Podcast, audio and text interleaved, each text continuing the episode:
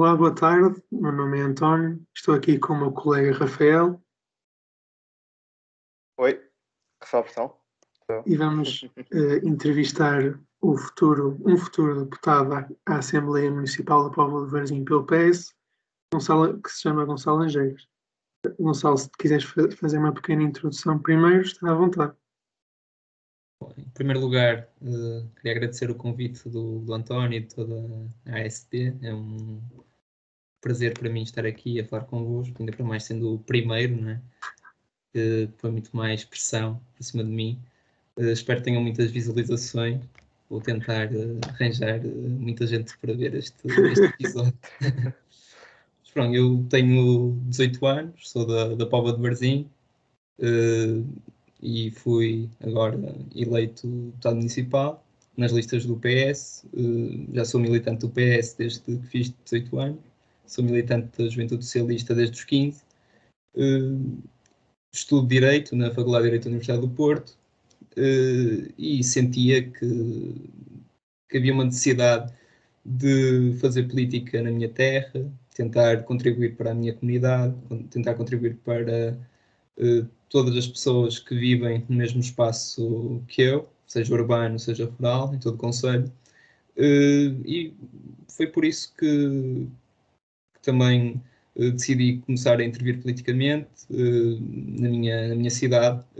obviamente que quando nós entramos sempre numa, numa juventude partidária, num partido político, entramos sempre pelas lógicas nacionais mas só que depois, à medida em que vamos começando a conhecer uh, como é que funciona o sistema político e como é que estão organizados os partidos, também nos começamos a interessar muito mais por temas locais e regionais. Isso aconteceu muito comigo, inscrevi-me na, na Juventude Socialista aos 15 anos, numa altura em que vivíamos um boom da geringonça e o PS estava em alta, uh, e depois é que comecei a interessar muito mais pelos temas da Póvoa e tudo mais. Uh, e, e, pronto, foi por isso que, que me candidatei também. Uh, e, e, também, se, se, quiserem saber, há duas questões essenciais pelas quais eu decidi e aceitei, obviamente que poderia não ter aceitado, uh, fazer parte das listas de PS. Em primeiro lugar, uh, acho que há uma, e acho que há e continua a haver, apesar dos resultados eleitorais não terem sido os mais favoráveis para nós, continua a haver uma grande necessidade de mudança no, no Conselho da Povo.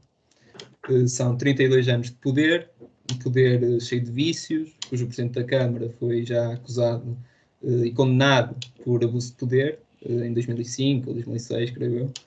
Uh, um poder que tem as prioridades trocadas, que quer construir mais uma arena, 10 milhões de euros, em vez de ter uma rede de transportes públicos acessíveis a toda a comunidade. um poder gasto com formas de política velhas, que se preocupam muito mais com as obras faraónicas do que fazer política de proximidade. Estas razões são essenciais. E depois, porque o candidato do PS, o João Trocado, eh, parecia-me, e eu continuo a achar que é, o palveiro mais capaz e mais bem preparado para ser eh, Presidente da Câmara. Eh, basicamente foram estas as, as, razões que me levaram a, a, ser candidato pelo PS e a fazer parte deste, deste movimento. Muito bem. Se quiseres começar tu, Rafa. Ok, ok. Muito bem, Gonçalo. Olha, um, e o que faz um, um jovem no meio tão envelhecido da política? O que é que te fez avançar como jovem uh, nesta, nesta lista, nesta aventura? Bom, uh, aqui na Póvoa nós não temos muito essa percepção de que a política é um, é um sítio fechado, onde estão as pessoas mais velhas e tudo mais. Se vocês forem ver as listas uh, do PS aqui na Póvoa, vemos que temos muitos candidatos jovens, vemos, por exemplo, uma Assembleia Municipal cujo mem o membro mais velho possivelmente será o número um, o arquiteto Silva Garcia. Uh, de resto, temos mesmo muitos jovens, mesmo muita gente abaixo dos 30 ou a rondar ali os 30 e poucos. Uh, por isso eu nunca senti propriamente que isto fosse um meio envelhecido e tudo mais. Uh, e porquê que achas que. Desculpa. Não, força, força. Porquê que achas que a POV é diferente de, da percepção que nós temos de, da política nacional, do envelhecimento da política nacional? Porquê que achas que, que, é diferente? Provavelmente porque, conhecendo algum, alguns conselhos e tudo mais, vemos que as pessoas que, que estão à frente dos partidos e em lugares de destaque nos partidos, provavelmente são pessoas mais velhas. E aqui na Póvoa isso, isso não acontece. Nós acho que temos conseguido renovar sempre o partido e temos conseguido fazer nisso de uma forma até bastante, bastante bem conseguida, porque não, não colocamos as pessoas mais, mais antigas do partido de parte, mas uh, continuamos a construir sempre uh, projetos novos e alternativos com gente nova. E eu também acho que o próprio PS na Póvoa é mais apelativo aos jovens, exatamente por ser uma alternativa a um poder uh, que está a governar o Conselho há 32 anos. Provavelmente, provavelmente é por isso. E também deixa-me fazer uma pergunta, mais no âmbito nacional, desviando só, só por esta. Achas que o PS em si, o, o partido a nível nacional, se calhar também deveria de, de fazer, fazer uma estrutura parecida com o que vocês fazem na Póvoa, no sentido de haver mais renovação do, dos higher-ups ou das pessoas entre aspas importantes se achas que isso ajudaria até na política nacional na renovação de caras e assim qual é, algum, qual é a tua opinião no assunto não Sim, eu acho que, que, a política não pode estar sempre fechada a um núcleo restrito de pessoas, nem um núcleo restrito de pessoas dentro dos próprios partidos, mesmo pessoas de, de, fora dos partidos que queiram intervir politicamente devem ter total abertura, tanto dos partidos, tanto como agora nas autárquicas como de movimentos independentes, etc. Devem fazer, devem procurar, devem procurar intervir pela sua comunidade, seja pelo país, seja pela região, seja pelo conselho, etc. Eh, e, obviamente, que o PS é precisa naturalmente se, se abrir aos mais jovens. Apesar de eu achar que o PS não tem até grandes problemas quanto a isso. Nós vemos a bancada do PS, não vemos uma, uma bancada assim propriamente muito envelhecida, uh, até acho que é uma bancada bastante razoável. E também vemos, por exemplo, muita, muita gente que, que é eleito deputado nas, nas listas do PS pela Juventude Socialista uh, e que depois continua eh, isso faz com que se renovem uh, os rostos nas, na, na, bancada parlamentar, isso é, é, muito importante. E também acho que nos últimos anos a JTS tem feito um trabalho muito interessante nesse sentido, de conseguir lançar uh, caras novas, conseguir uh, apresentar pessoas que pro, provavelmente nunca, nunca conseguiriam aceder de forma natural aos lugares a que acederam um, exatamente nessa lógica de renovação. Por acaso acho que, acho que o PS até tem conseguido fazer isso. Uh, agora, agora não, queria, não queria mandar muitas bocas ao PST, mas vamos a ver, por exemplo, nestas, nestas autárquicas, vemos que o candidato do PST em Viseu, por exemplo, foi presidente de Câmara já nos anos 80, não é? Uh, vemos que, sei lá, vimos o Isaltino Moraes a ser candidato, vimos o, o Pedro Santana Lopes a ser candidato. Uh, pareciam as autárquicas de, que é de 97 ou de 2001. Uh, Sim, eh, são, são, são críticas construtivas, não é? Sendo que o, o vosso, uh, a vossa cabeça de lista, o João Trocado, certo? Não, relativamente uma, uma pessoa jovem com 20 e muitos anos, não é? Não, não, o João Trocado tem 40. Ah, ah olha, parece-me. Ele parece mais jovem. conservado, senhor, por acaso. Mas pronto, mas mesmo assim, vendo a percepção geral, acho da população e mesmo de algumas pessoas na política e só aquelas pessoas que estão no partido há, há, quase há décadas é que podem ter cargos, cargos importantes. E pronto, concordo contigo e acho que é completamente relevante que pronto, pessoas novas e capazes tenham, assumam esses cargos, porque senão estamos parados no tempo, é como tu dizes, nas eleições de 97 outra vez. E outra coisa, voltando ao, ao nível da Póvoa, uh, e curiosidade em perguntar-te, a nível da campanha em si, de vocês chegarem às pessoas, de vocês falarem com as pessoas, dialogarem, que é sempre importante, achas que, por exemplo, o Covid uh, ajudou a que não houvesse essa, houvesse essa falta de comunicação? Se, se aqui houve falta de comunicação, se achas que não ajudou, se achas que foi indiferente, qual é a tua opinião nisso? É assim, eu acho que a pandemia, obviamente, que influenciou muita coisa, porque nós gostaríamos de ter feito, se calhar, mais ações de campanha maiores não podemos fazer, uh, exatamente por causa da pandemia. Uh, mas de resto, em termos de proximidade, acho que conseguimos ir fazendo a nossa campanha, conseguimos chegar a todas as freguesias, conseguimos chegar a quase todas as casas, porque distribuímos lá panfletos nas caixas de correio um, e conseguimos, tentamos arranjar formas alternativas de passar a nossa mensagem, mesmo pelas próprias redes sociais e tudo. Por isso acho que nesse sentido, uh, acho que a mensagem chegou às pessoas uh, e acho que as pessoas poderão fazer uma escolha em, em consciência. Falei em sabê-los, Desculpa, Rafa. E achas que é esse o futuro uh, das campanhas autárquicas, de autárquicas e, e, e sem ser autárquicas? As campanhas do futuro, as campanhas políticas vão ser assim? Vão ser uh, na base de, das, de, das vias digitais, de, das redes sociais? Achas que isso é, será o caminho ideal? Eu acho que não é do futuro, é já do presente. Né? Se nós formos a ver, por exemplo, a eleição do, do Brasil em 2018, em que o Bolsonaro ganha a eleição através de grupos do WhatsApp, acho que percebemos a importância que, que as redes sociais têm na, na vida política atual. Uh, mas eu prefiro sempre a política de proximidade e porta a porta, falando com as pessoas, dando a conhecer uh, os candidatos, dando a conhecer os projetos. E gosto muito do, da forma como são feitas as campanhas, por exemplo, no Reino Unido, em que não há tanto show-off, há mais porta a porta, os próprios candidatos, mesmo ao Parlamento, vão à casa das pessoas. Acho que, é, acho que é muito interessante. Não sei como é que poderíamos uh, fazer isso em Portugal, uh, dado que as pessoas estão muitas vezes fora de casa, estão a trabalhar durante o dia, uh, teria de ser ao final da tarde, ou não sei. Mas também depois as pessoas não querem ser incomodadas. É sempre assim um.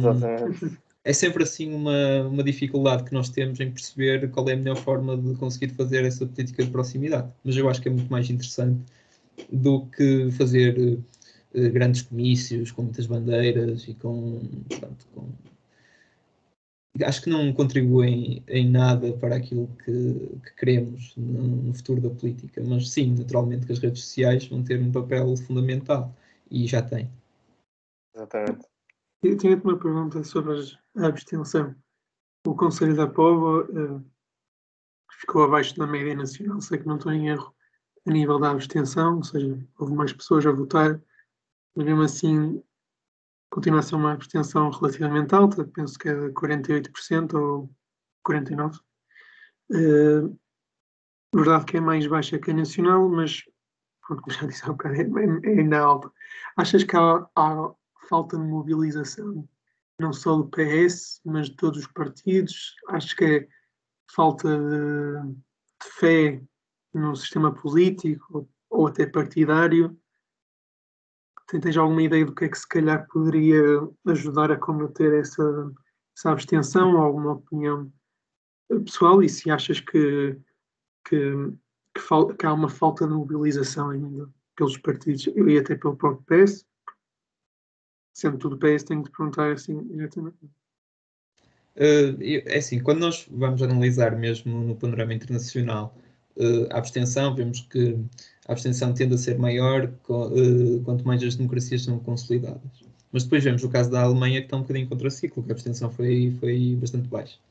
Uh, isto acho que nos pode levar a chegar a uma conclusão que é quando as eleições são mais disputadas e quando há mais algo em jogo, as pessoas mobilizam-se mais naturalmente para, para as urnas. E vimos isso na Alemanha, vimos isso, por exemplo, no Reino Unido, quando foi quando foram as últimas eleições, em que as pessoas mobilizaram imenso, porque estava a questão do, do Brexit como, como, central. E aqui em Portugal, a verdade é que as eleições eh, autárquicas, no contexto que foram, a campanha que foi feita e tudo mais, não, não, não conseguimos criar essa mobilização por parte das pessoas, de sentir que, que é, é mesmo necessário ir às urnas e que, e que o seu o voto conta realmente.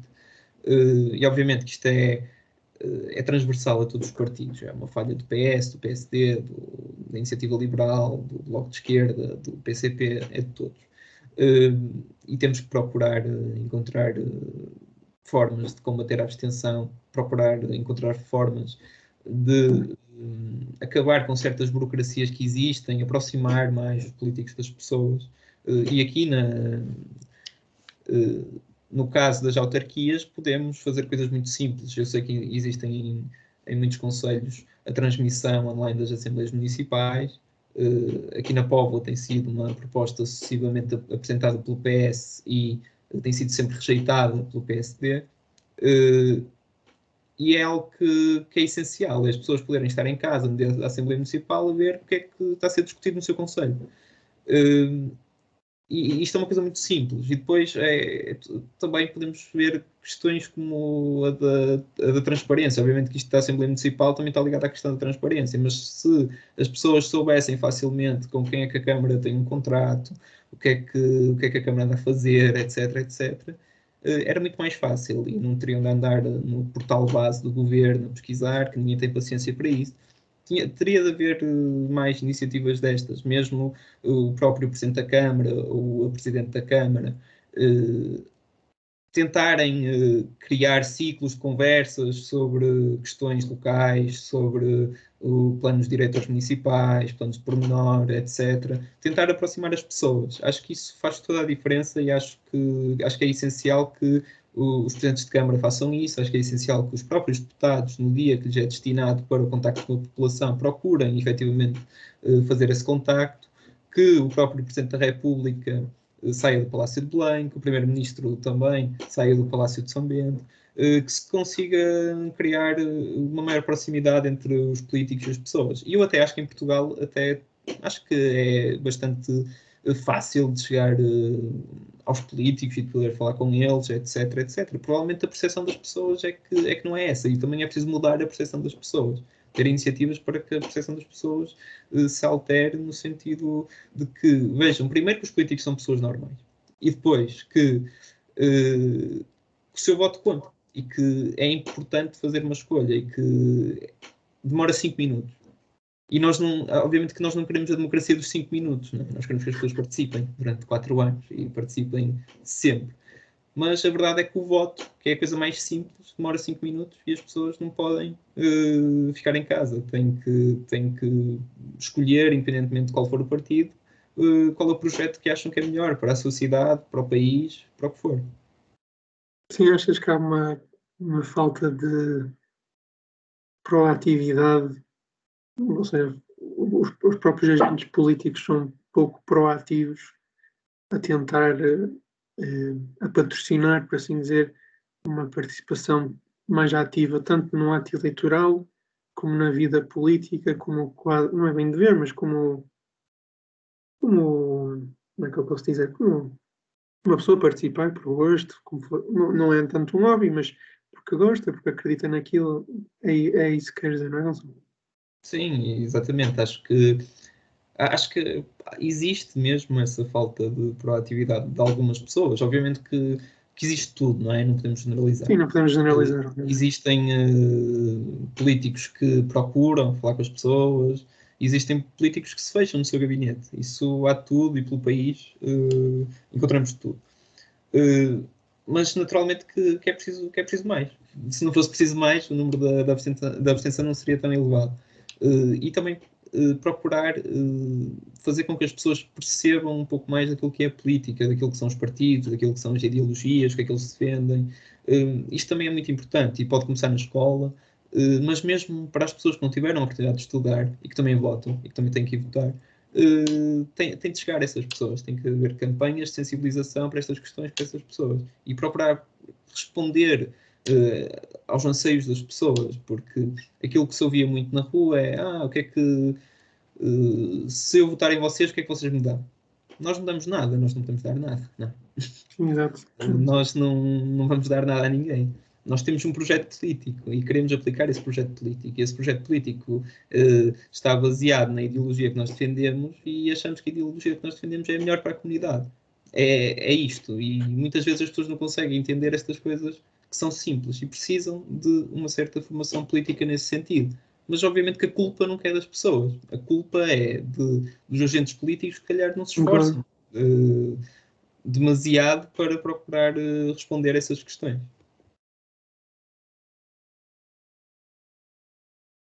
Certo. Uh, isso também tem a ver com um certo hábito que, que se ganhou da demagogia. Banalizou-se a demagogia. Uh, avançando, uh, como, é que, como é que achas que os partidos devem abrir uh, a, a, novos, a novos integrantes? No sentido de um, conseguir escalar dentro do partido e não serem sempre os mesmos a mandar, não haver as listas fechadas, no, haver mais democracia, no sentido de, de os deputados serem eleitos como representantes do povo. Como é que achas que isso é, como é que poderá ser alcançado? Bom, em primeiro lugar, para a própria eleição dos líderes partidários, acho que a questão das eleições diretas é fundamental. E no PS houve isso com o, o António Costa e o António José Seguro, e acho que é fundamental para aproximar as pessoas do partido. Uh, depois, uh, acho que há uma coisa que acontece na POVA e que provavelmente motiva muita gente jovem a querer uh, participar, que é as reuniões do partido serem abertas às pessoas. As pessoas que quiserem e quiserem discutir os temas da, da comunidade e mesmo do próprio país, porque as reuniões não são só fechadas nos temas da POVA, podem, podem ir às reuniões, podem participar, podem dar as suas ideias e nós queremos é que as pessoas participem. Uh, e sei que isso não acontece em muitos sítios e acho que seria essencial que os próprios partidos, a nível local, abrissem as suas estruturas à comunidade e não se fechassem só naqueles núcleos uh, mais antigos e, uh, e, que já estão muito habituados a ser candidatos, etc, etc. Só assim é que se consegue renovar as listas, renovar os postos, renovar as figuras políticas e acho que isso motiva muita gente aqui na Póvoa mais jovem a participar. É sentir que têm um espaço onde podem discutir uh, livremente, onde ninguém uh, as vai julgar uh, e onde podem dar os seus contributos. Depois, se não quiserem ser militantes, quiserem continuar como independentes, mas até apoiam o projeto, continuam. Se quiserem, sei lá, se não gostarem do partido, se não gostarem da ideologia, podem procurar outros partidos que importa é ter uh, a porta aberta, dizer aquilo que somos uh, e discutir uh, com as pessoas. Isso acho que é, acho que é fundamental.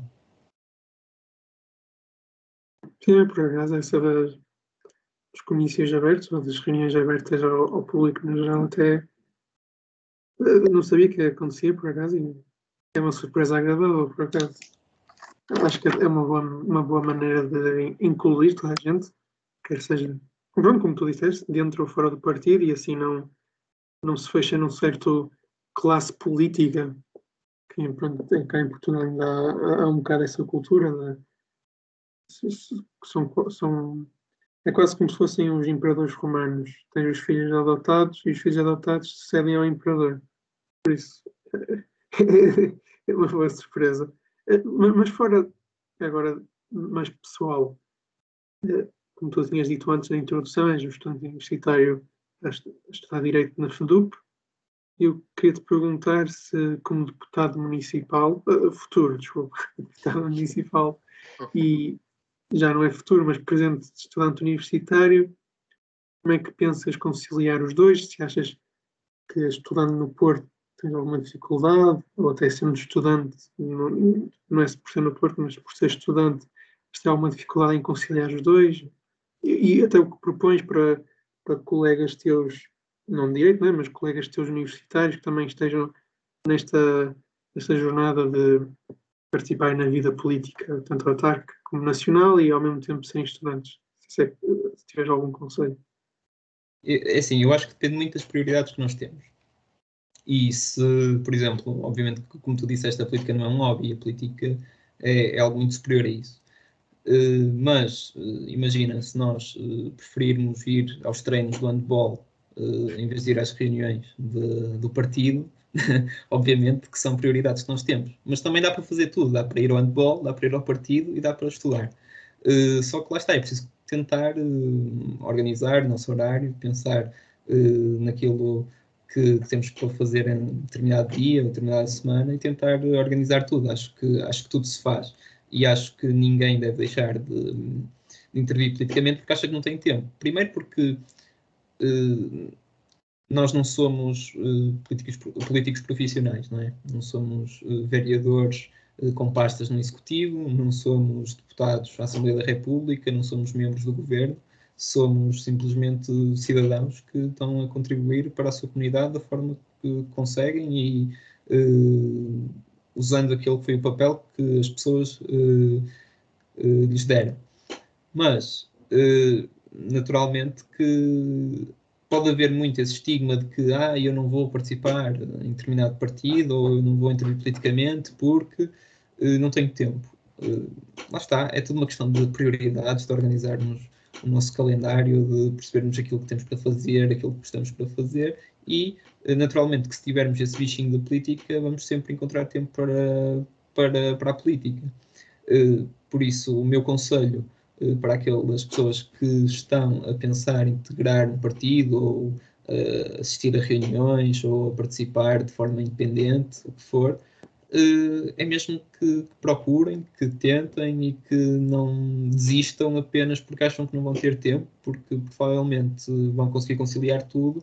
Uh, e é isso, é basicamente isso. Acho que, acho que é essencial que participem. Quanto mais gente participar, melhor é para todos, para a democracia, para os partidos, porque cria eh, uma maior exigência, quanto, maior, quanto mais pessoas participarem, há uma maior exigência uh, para que os políticos sejam melhores. E eu considero que todos nós somos políticos, não é? À nossa maneira, todos nós somos políticos. A política, a própria palavra política vem do grego polis, que é a cidade-estado grega, não é? E é a base onde tudo assenta. Por isso, a política é a base onde tudo assenta. Todos nós temos interesses políticos. Não digo que tudo é política, porque pode, pode ser mal interpretado mas uh, a política é a base onde tudo assenta. Por isso, nós, naturalmente, uh, temos sempre algo que nos liga à política. Mesmo aquelas pessoas que dizem, ah, eu não percebo nada de política, a política não me interessa. Uh, se não te interessa a política, é porque não te interessa nada, não é? Provavelmente dizem isso de forma ignorante porque não sabem aquilo que, que representa a política e aquilo que envolve. Acham que é algo superior, e é preciso acabar com esses estigmas e é preciso eh, fazer com que as pessoas participem. Se querem participar, que participem e que não tenham um problema. Eh, de que forma é que achas que o associativismo dos jovens pode contribuir mais tarde para uma vida, uma vida política, no sentido de intervenção política? De que forma é que achas que há essa correlação? De que forma é que podemos aproximar os jovens da política dessa forma? Sim, o associativismo é essencial, não é? É a primeira, é a primeira fase, normalmente, que, que os mais jovens têm com aquilo que é uh, o interesse da comunidade, mesmo nas próprias associações de estudantes, o interesse pela comunidade escolar, uh, ou que for, até num próprio clube de futebol ou algo do género. Se tu participas na vida associativa, é porque sentes que queres dar o teu contributo à comunidade uh, dessa forma. Uh, numa associação de estudantes, por exemplo, eh, encontramos formas de aproximar as pessoas dos partidos. Eu, eu acho totalmente errado aquela, aquilo que acontece em muitas situações, que é os, as juventudes partidárias tentarem entrar dentro das associações de estudantes para tentar controlar aquilo, não sei o quê. Eu acho isso totalmente errado. Acho que as associações de estudantes devem ser Uh, obviamente, o presidente da Associação de Estudantes, ou o presidente, ou os vice-presidentes, os membros da direção podem ter o seu partido político. Uh, é natural que isso aconteça. Uh, mas acho que não deve haver o envolvimento de nenhuma estrutura partidária. Sou totalmente contra isso, sempre fui. Acho que aquilo que muitas vezes existe de vamos ajudar aquela lista a ganhar as eleições porque eles são dos nossos, não sei o quê. Acho que não faz sentido. As pessoas devem fazer as campanhas da forma uh, que quiserem, uh, devem uh, apresentar as suas ideias. Isso é que é o essencial. E não acontece muito, não é? Porque há sempre uma tentativa de tentar monopolizar as estruturas associativas de forma a ter ganhos políticos, mesmo dentro das faculdades, dentro do ensino secundário, até dentro de movimentos sociais que nascem de forma orgânica. E acho que o essencial é mesmo isso: é se os movimentos nascem de forma orgânica, continuarem uh, no seu espírito inicial e não serem desvirtuados por qualquer interesse político de quem esteja lá dentro. Uh, acho, que, acho que isso é mesmo essencial e muitas vezes o que acontece é quando os partidos tentam intermeter-se nesses movimentos ou nessas associações, uh, até saem descredibilizados, porque as próprias pessoas pensam: ah, vêm estes aqui que nos querem tentar manipular para ir para um certo lado.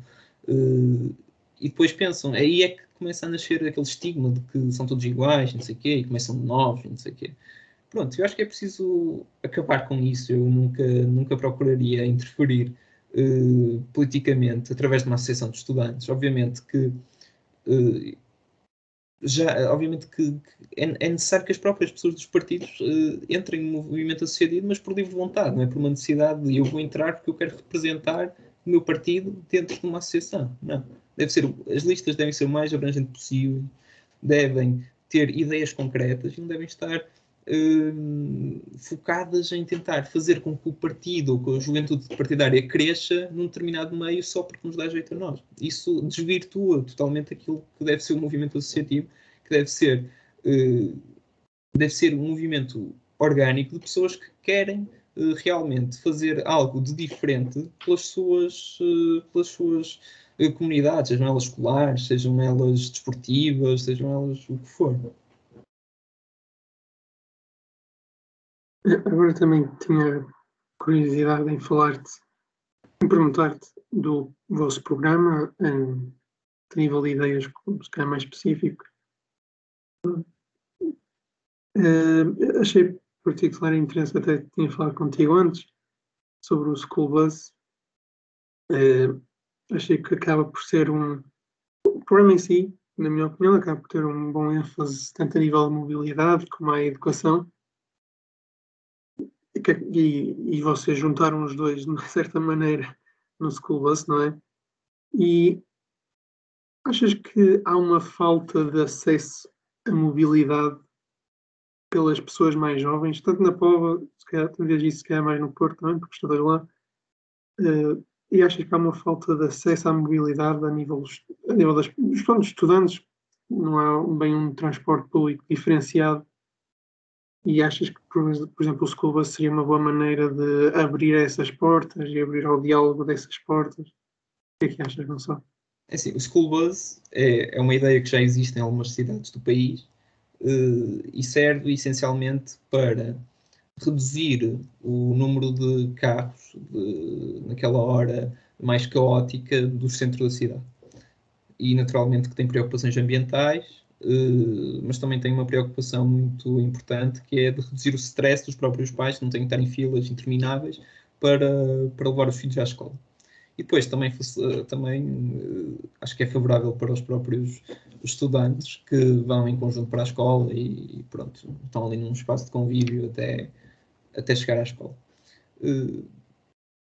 sobre o facto da, da mobilidade ser ser, ser algo pouco acessível aos jovens, aqui na POVA a mobilidade é pouco acessível para toda a gente, né? porque não existe uma, uma rede de transportes digna desse nome aqui na POVA. Uh, gostaríamos que existisse, por exemplo, o nosso candidato à Assembleia Municipal, o, arquiteto Silva Garcia, já tinha sido vereador do PS uh, eh, na Câmara Municipal e uh, foi eleito em 2005, e na altura apresentou um projeto que se chamava o Projeto Bolina, que concentrava em si uma, uma grande estratégia de mobilidade para o Conselho, com linhas traçadas, ouviu especialistas, eh, fez um grande trabalho mesmo e isso ele ainda, ainda tem isso disponível. Eh, e na altura foi muito ridicularizado pelas pessoas que estavam no, no Executivo Municipal. E é preciso exatamente acabar com esse, com esse com esse estigma de que os transportes são uh, que é melhor usar o carro e que temos que porque basta pensarmos numa coisa muito simples. Nós quando compramos um carro não compramos uh, um metro e tal dois metros não sei quanto é que qual é o tamanho de um carro uh, de estacionamento em qualquer lugar do mundo não é? Nós temos que ainda para mais nos nossos tempos em que temos preocupações ambientais mais vincadas, temos que encontrar soluções de, de mobilidade e de mobilidade sustentável uh, e tendencialmente gratuita, que é isso que nós propomos no, no nosso programa.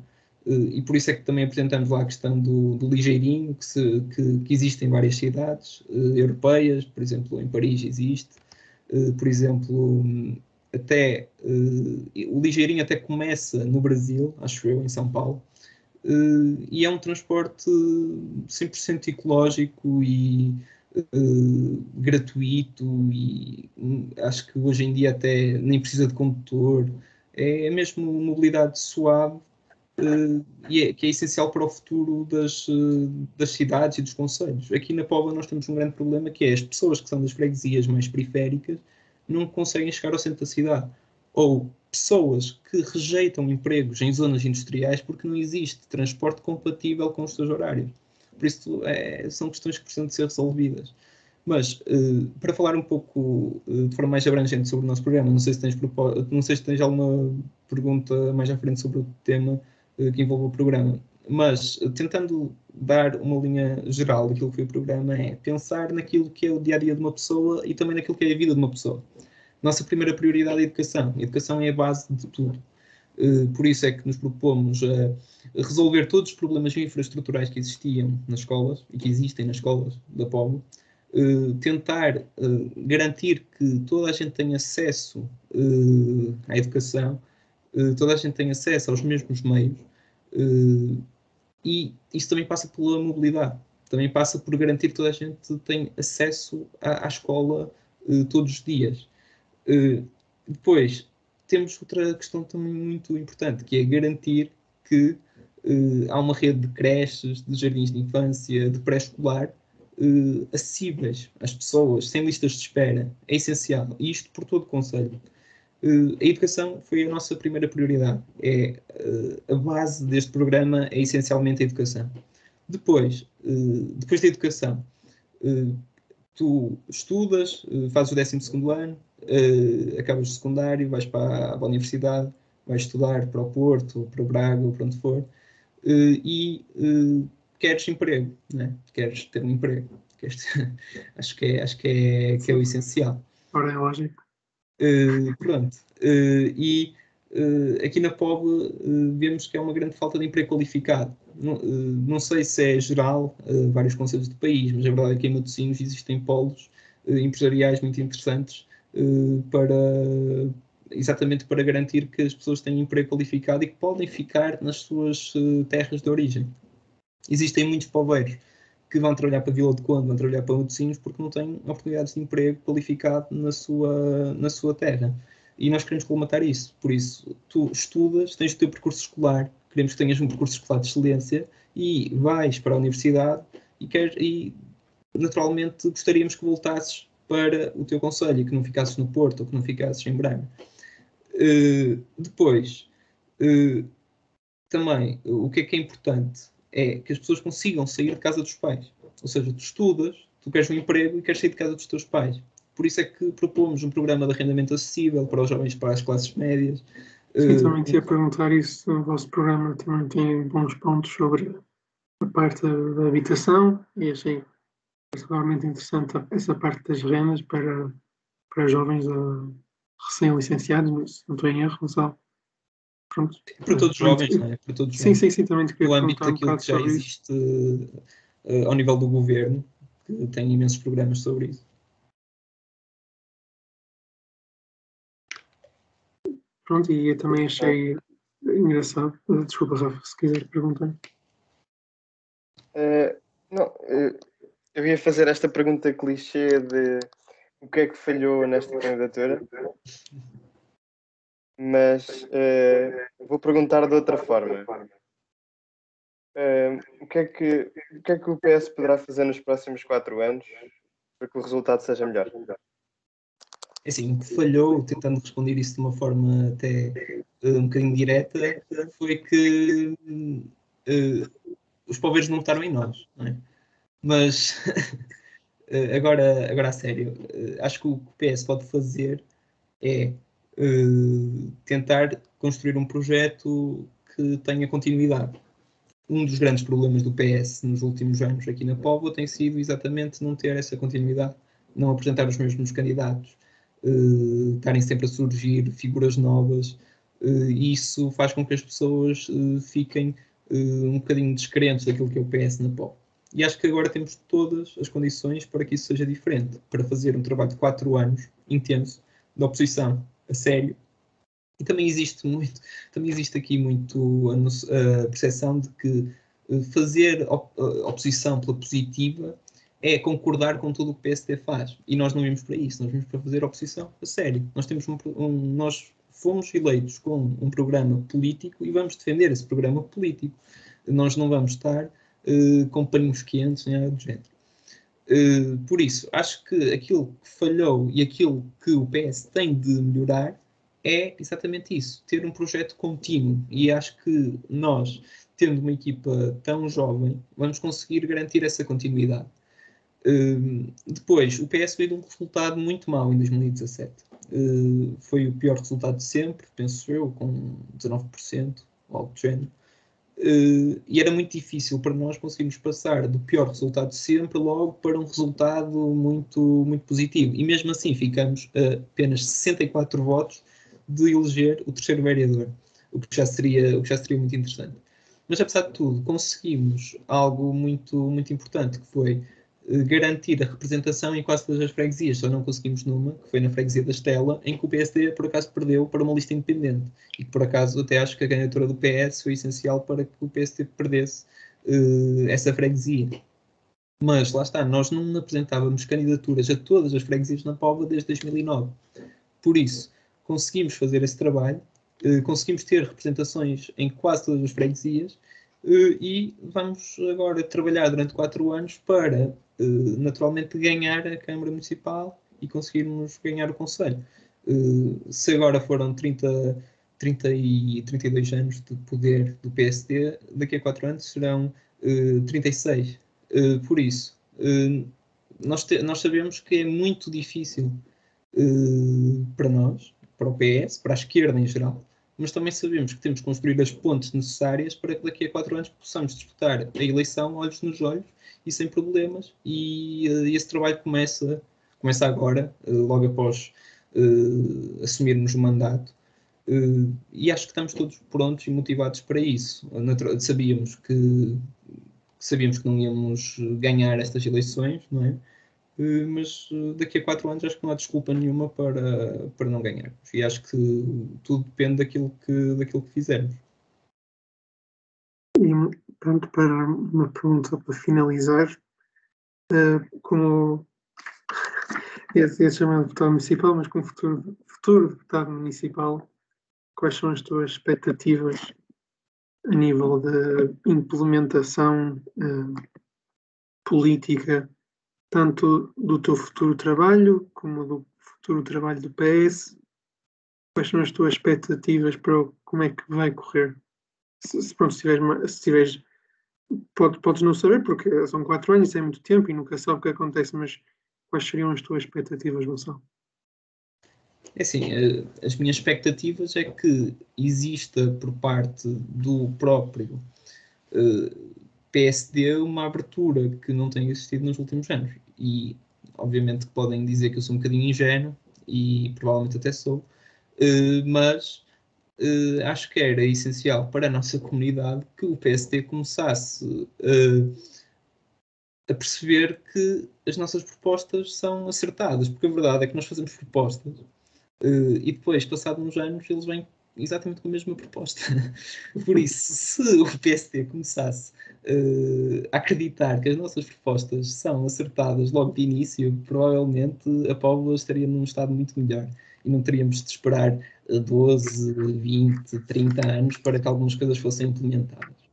Mas com isto, acho que é essencial que as pessoas também comecem uh, a perceber uh, quem é que está à frente do seu tempo na resolução dos seus problemas e que podíamos ter uma comunidade muito melhor uh, se, se isso fosse mais perceptível por parte das pessoas. Agora, em termos de expectativas, eu acho que a Assembleia Municipal vai uh, ter um papel essencial nos próximos quatro anos. Acho que vamos conseguir fazer um trabalho muito, muito interessante eh, na apresentação de propostas, na discussão dos temas, vamos tentar naturalmente fazer com que a Assembleia Municipal saia do uh, Cineteatro Garrett e que passe a chegar à casa das pessoas e que passe a fazer uh, sessões nas freguesias, o nosso próprio grupo na Assembleia Municipal que passe a fazer iniciativas de discussão de temas com a própria comunidade. Acho que é essencial e, e, que, e que, esse trabalho uh, tem de ser feito, e se não formos nós a fazer, ninguém o fará. Uh, por isso temos uma responsabilidade acrescida nesse sentido. Mas acho que temos tudo para fazer um grande mandato e acho que vai ser um mandato muito interessante. Uh, e confesso que estou muito curioso para ver como é que, como é que vão ser os próximos quatro anos. Eu tenho alguma coisa a perguntar ao Gonçalo, Rafa? Ou... Não, não. Penso que Fechamos. Pronto, então obrigado por, por ter Obrigado pela conversa. Foi muito interessante. episódio, Gonçalo. foi, foi, um gosto ter-te- foi um gosto, um gosto ter-te como convidado. Pronto, a, a todas as pessoas que nos estão a ouvir, eh, o resto boa tarde ou bom dia, boa noite, dependendo de quando estão a ouvir. E boa sorte e um abraço tanto para o Gonçalo como ao PS da Povo. Um abraço, Gonçalo. Obrigado.